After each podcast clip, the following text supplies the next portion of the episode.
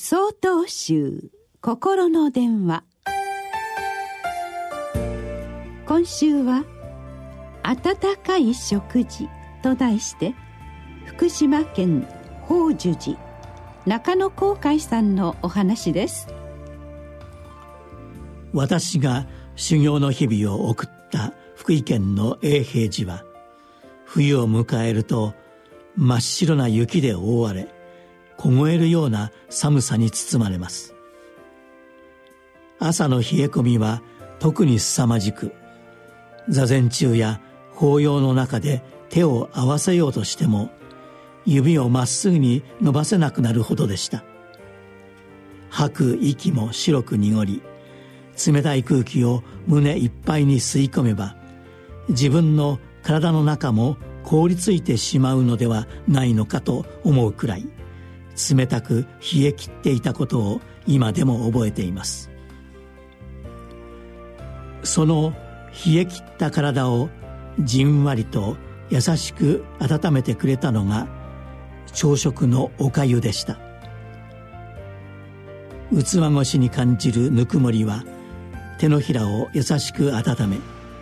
一口口にすれば体の中からしっかりと温めてくれます。体が徐々に温まるとどこからともなく今日も一日頑張ろうという活力がみなぎってくるのです。食事の際に唱える大人への中に五感の下と呼ばれるものがあります。大人へはまずはじめに食事が完成するまでの経緯に